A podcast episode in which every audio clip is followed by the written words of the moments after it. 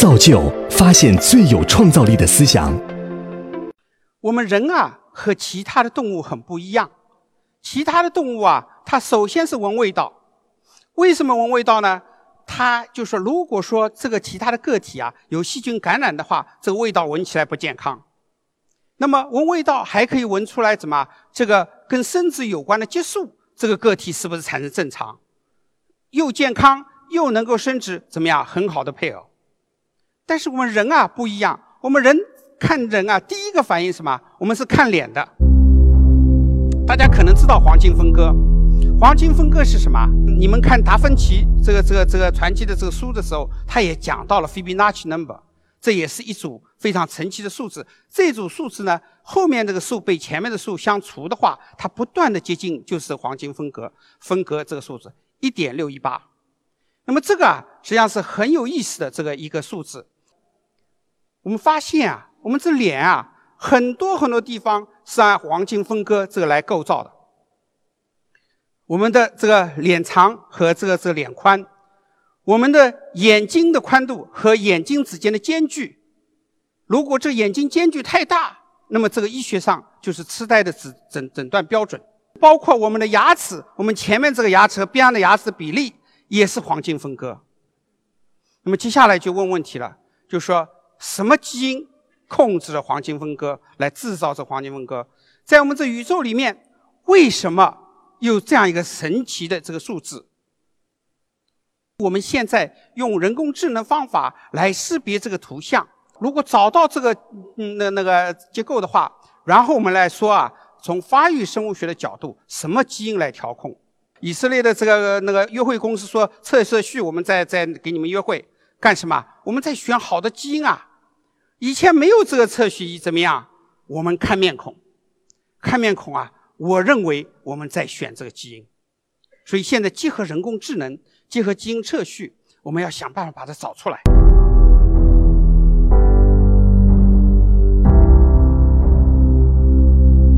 脂肪，这个这也是尺寸的问题。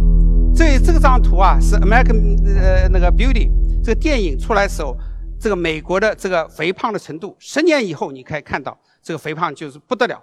在过去的六十年里面，美国不断的在这尺寸往上涨啊。那么在中国的话，在过去的二十年，中国是快马加鞭在追赶这个尺寸，尺寸猛涨，问题怎么样？问题很大，糖尿病、心脏病、癌症，各种各样的问题都出来。那么为什么我们会这个肥胖这么大问题呢？这里面啊，涉及到我们人本来是一个什么样的动物？世界上有两类不同的动物，一类是食肉的，吃肉的。还有一类是食素的，我们人是原来是什么动物啊？我们人人原来是食素动物，我们的牙齿是平的，干嘛磨草的？有盘牙。我们里面分泌唾液腺，里面有酶，降专门降解植物的酶。我们的胃的胃酸是大概四左右，食肉动物的胃酸非常酸性，一 pH 是一，所以可口可乐当时发明出来干什么用的？帮助消化的。为什么？我们这个食素的这个动物啊，在那里吃肉啊，吃肉之后消化不好。所有的食素这个动物啊，这个肠子非常长，这个面积摊开来的话，有今天的讲演这个会场这么长。我们每个人，为什么？它需要来吸收这个营养，这个草里面营养不多啊。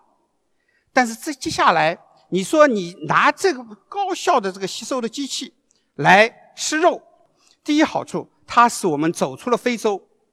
因为在寒冷的地方，在冬天是没有植物的。你要能够走出非洲，怎么样？要能够吃肉，你才能够走出非洲。而且食肉使我们的大脑尺寸大大增加。为什么？我们要开始动脑筋了，要开始造武器，要开始那个那个抓动物。这个草不会跑，这个动物要跑的。我们这个脑子也大大发展，使我们成为地球上的主宰。但是，所有的食素的动物。都是和平的，牛、羊都是和平的。所有食肉的动物都是有暴力倾向的。我们人类自从开始食肉之后，我们是暴力的。我们比所有的动物都暴力。我们不但吃其他动物，我们还杀残杀自己人类。战争一天也没有停止过。所以啊，我们非常希望能够结合人工智能、结合测序、结合生物技术。要把这个暴力的方面的基因啊给它找出来。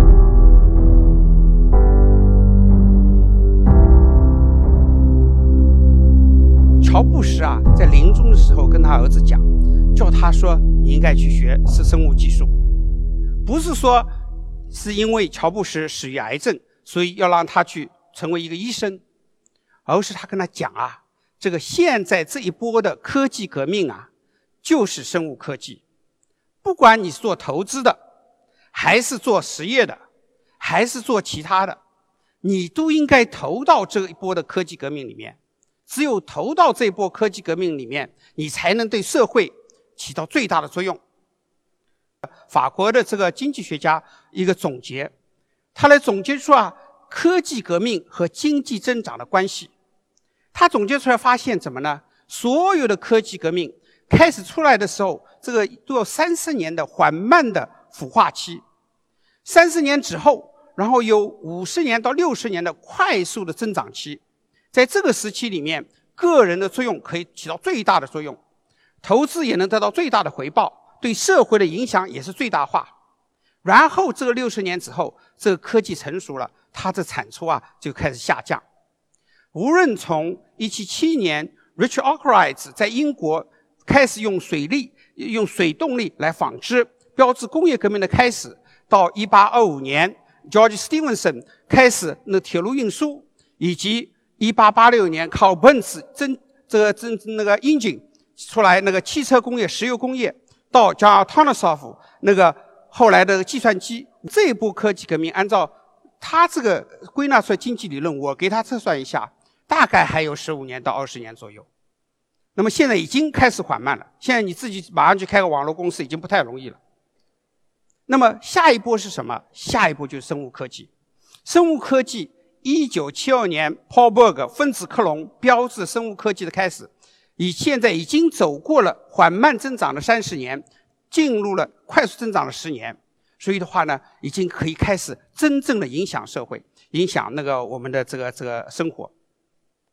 所以这是为什么那个乔布斯跟他的儿子讲啊，他说你要去学一点这个生物医学，就是说，下一波的科技革命啊是人工智能。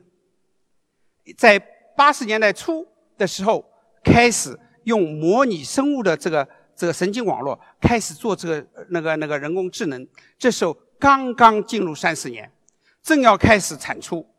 所以啊，现在最激动人心的是什么？要把这两个结合起来。不管你做研究的，还是做投资的，还是自己只是感兴趣的，这个领域才是你发挥最大作用的这个领域。纺织。你再在那里纺织的话，这个这个那个二十万条裤子的话，也只能换一个飞机。当生物医学遇到人工智能的时候，这是人类历史上以来最猛烈的一波科技革命。它会影响我们每一个人，影响我们的社会，我们所有人都逃不掉。所以的话呢，无论你从哪种角度，你是喜欢也好，你是担心也好。你都应该加入进来，这是真是一个最激动人心的时刻。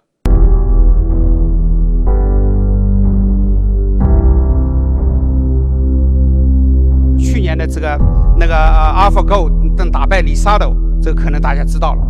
那么为什么打败李萨斗，跟以前深蓝打败这个象棋国际冠军已经完全不是一样事情？因为当时是穷尽计算，把所有的可能都计算出来。但是围棋要穷尽计算，要设的一百七十次方的可能性。我们整个宇宙里面一共设的八十次方的原子，所以穷尽计算目前不可能。那么它为什么能够打败围棋冠军呢？是因为它像人了。那么这个哺乳动物这个视觉神经系统啊，当着光线进来，当你晶体成像之后投到视网膜后面的时候，它这信号怎么处理的呢？在这后面啊有几层神经细胞，最后面的是感光细胞。感光细胞感受到光的时候，送到下一层多极细胞、双极细胞，双极细胞再把信号汇拢、汇总到那个干细胞，那干细胞之后再汇总到传到脑子里面。那么，所以它这个整个过程是什么？你可以看到，它是一个神经网络，它是快速的把信号那个、那个、呃那个合并的一个神经网络。同时，因为它的神经网连接方式的不一样，它还可以起到其他简化信息的效果，比如说边界效应，把重要的信息给提出来。所以啊，在那个呃八十年代初的时候，那个有搞计算机的这个这个科学家呢，就开始把计算机芯片像神经细胞一样连接起来，连接起神经网络。二零零六年，Jeffrey Hinton 在多伦多大学开始发文章指出啊，说这样的神经网络计算机啊，可以非常有效的来简化这个这个大数据。它这个神经网络，如果一个简单神经网络，你是可以用。那个数学模型来描述，但是如果这个神经网络非常复杂的话，那是没有办法目前用数学模型来描述。那么像谷歌啊，他们又怎么样子来建构建这个神经网络来处理信息的呢？这要牵涉到另外一个那个呃呃生物的这个准则。这个准则怎么样？学习。我们人的智能啊是几个过程。第一，我们接受外界信息，接受到之后，我们处理信息。通过处理进行学习，然后我们记忆这个信息，最后当你遇到新的情况的时候，用学到的这个知识、记住的东西来处理新的情况，这就是人工智能。那么学习啊有几个部分，一个部分先是有指导的学习。当我们小时候，我们的父母告诉我们不要乱穿马路，我们马上就听进去了，因为你穿马路会被撞死的。我们老师告诉我们一加一等于二，我们记住了。然后我们来做大量的习题来记住。当我们年纪大一点的时候，我们开始自己读书、自己归纳信息、自己学习，这个什么叫自学？在整个学习过程中，还有非常重要的这个奖惩的这个原则。怎么样？你这个学得很好，考试考得很好，老师说：“哎，今天考得很好。”回到家里面，你母亲给你一个拥抱，你感觉很好。怎么样？你记住了，这是奖励。然后的话，我小时候到街上去学了骂人话，回到家里的时候。我父亲马上一听我一讲，马上一个毛栗子，拔一下头很痛。这个第二次一来，我就记住了，说这个骂人话不能讲，怎么？这是惩罚。那么在那个那个计算机学习神经网络的时候啊，用了一模一样的准则，怎么样？用大量的数据来训练这个神经网络，然后来不断的改进，通过学习的过程。来构造一个非常有效的神经网络来处理是信息，比如说图像。那么谷歌的话，就是用这样的这个这个原理，来构建了。一四年的时候构建这个神经网络，来开始这个那个那个 pixel，把它这个边界效应抽提出来，把边界联合起来变成局部的图像，再整个联合起来变成那个那个那个识别这个这个人脸。我最早。对这个开始这个关注的话，也是那吴文达教授那个做了个脑计划，连连那个那个神经网络芯片来那个识别那个猫。这时候这个呃，二零一二年在 CNN 报道这新闻的话，对我震撼很大，因为这第一次人工智能自己可以识别猫。做人工智能的那个同志们呢，他们用一千维的这个这个呃那个呃空间来把这个不同的这个。类似词语的词句来这个来来那个编码，这样的话呢，很快的它可以来那个那个找出这个这个词语。那么现在去年十月份的话，在《自然》杂志发表了一篇文章，发现，在我们人的大脑里面，这个信息的编码也是类似的，类似信息编码在脑子同一个位置，不一样的信息编码在不一样的位置。可以，我们已经知道，在你脑子用的时候，我们的脑的一部分会激活，所以核磁共振啊可以看到，有异常激活的话，可能长肿瘤。但这个东西啊，现在已经开始来用到其他的方面，比如说，我们知道，就是看一样动的东西，和看一个不动的一个东西，一本书的话，它在不同的脑区会激活。所以啊，有人就来那个呃来来做这个实验，怎么呢？他把这个电极啊插在瘫痪病人的不同的脑区，让他通过想不同的东西来产生电流，来控制这个计算机，来控制那个那个呃那个那个呃呃来实现他可以这个嗯打字和和那个语言。当时一个妇女，她那个呃全身瘫痪，眼睛也不能动，她那个用了这个东西，她开始打出来。她说啊，她说 I'm alive, I'm alive, I want to see my daughter to get married. 他们现在用核磁共振方法给植物人进行测量，告诉他说：“如果你的父亲的名字叫 David，如果正确的话，你就想你是看的一本书；如果不正确，你就想你现在是在想看的跑的一匹马。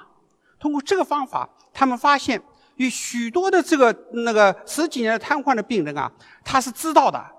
所以啊，你可以看到就是什么，这生物科技的这个进展呐，实际上对人类啊带来很大的福音。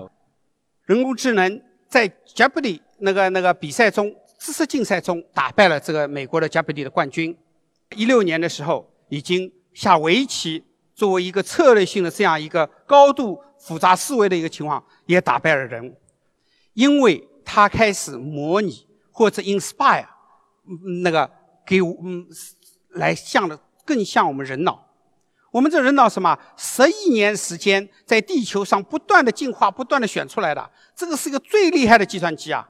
整个计算机的领域时间才只有六十年。另外一方面，它突破了我们生物的这个这个障碍，什么呢？就是我们这视神经系统，我们一共有七层是那个神经细胞的网络。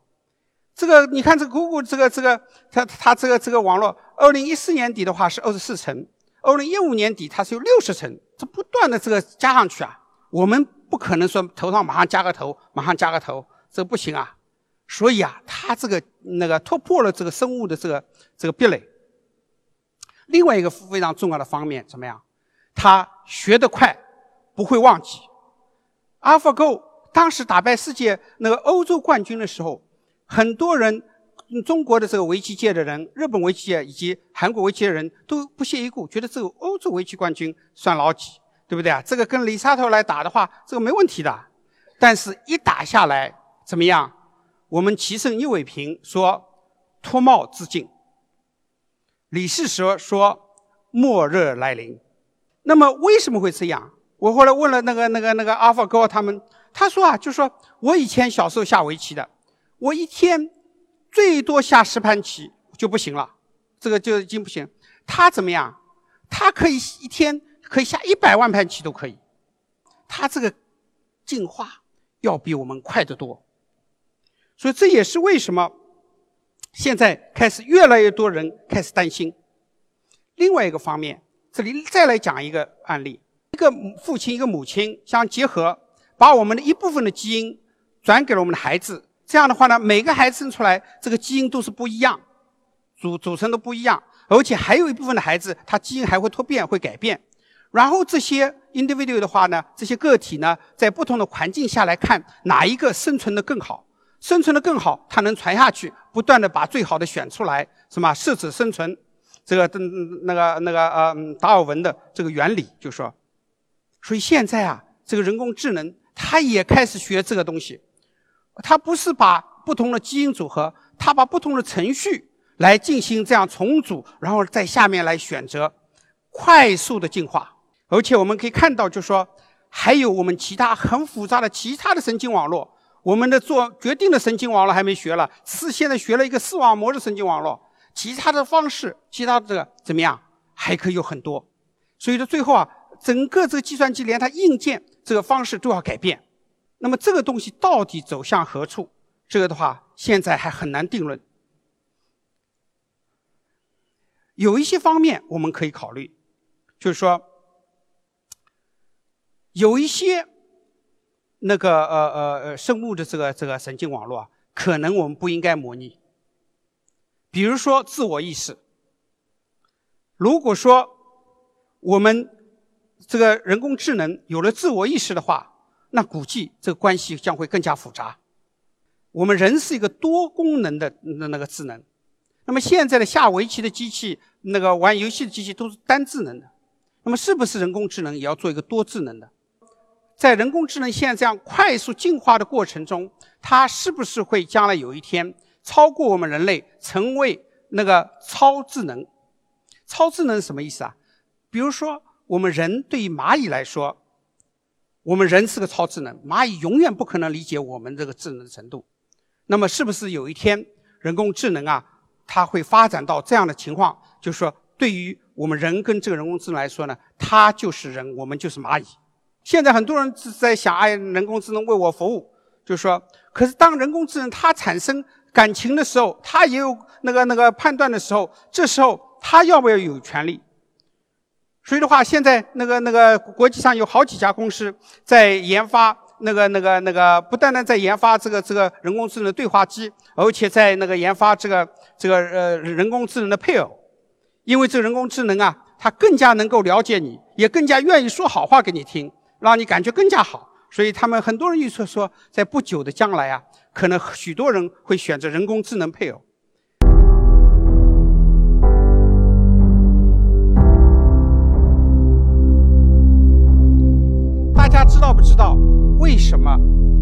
看到小贝贝的时候，我们感到特别亲切。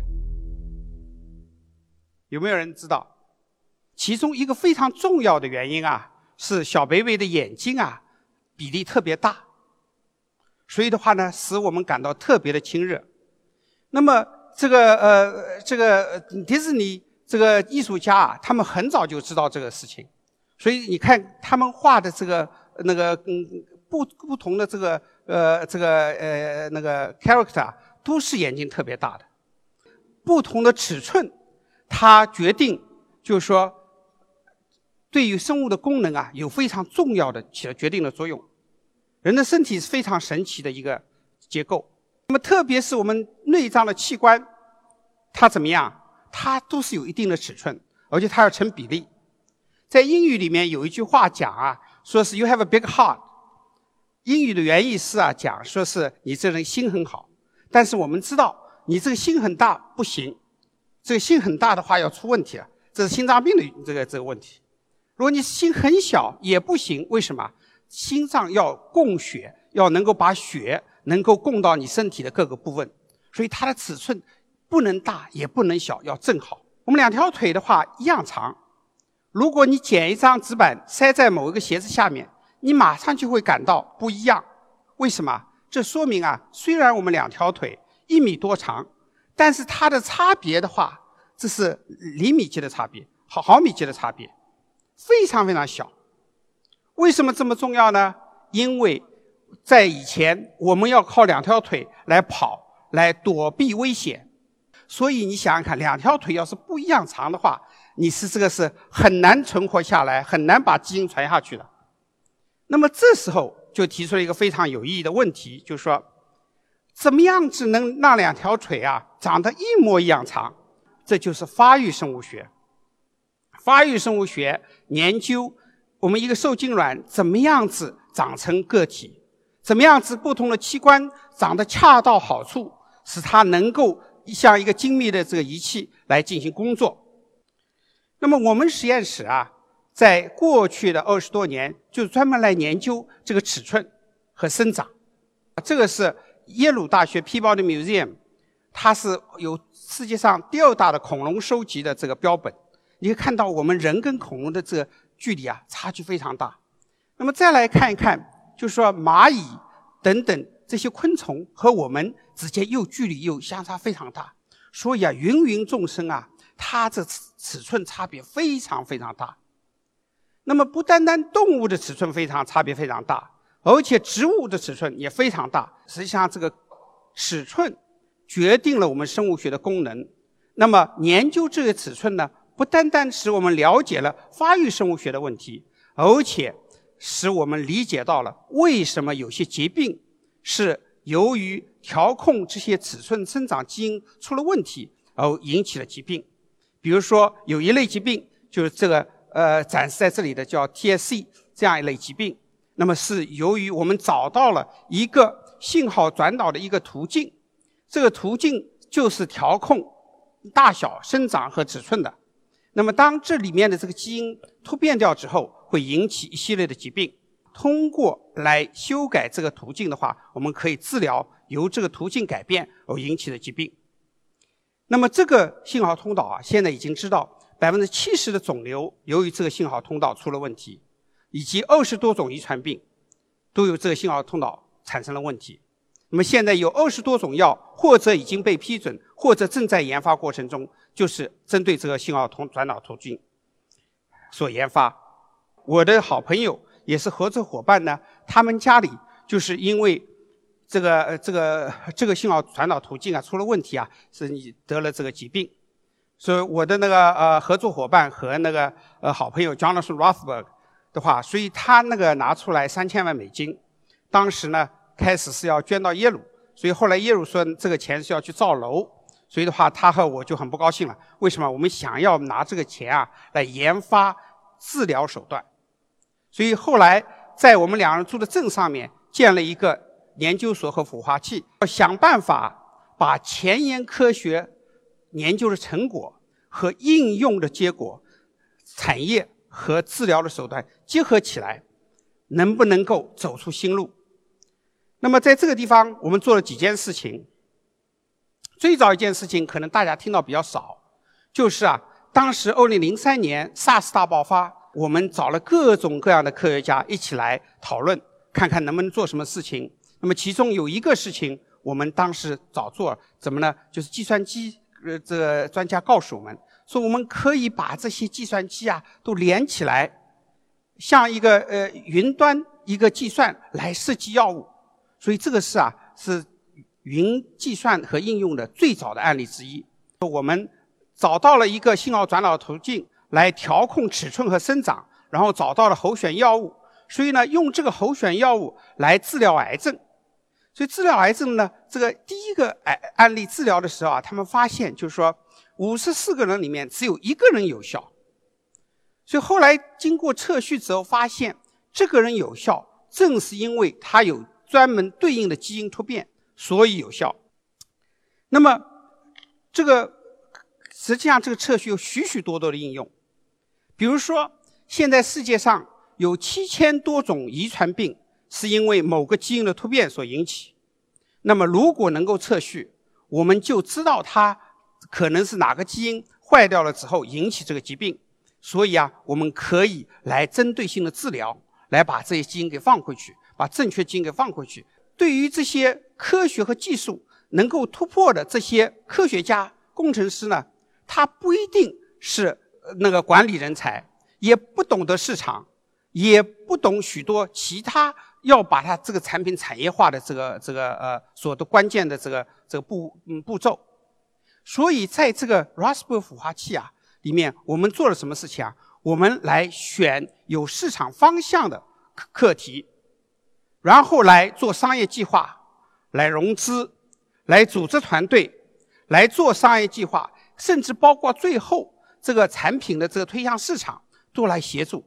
所以呢，科学家只要进来把他的这个科学的点子带进来就行，所以啊，大大的提高了这个呃这个成功率。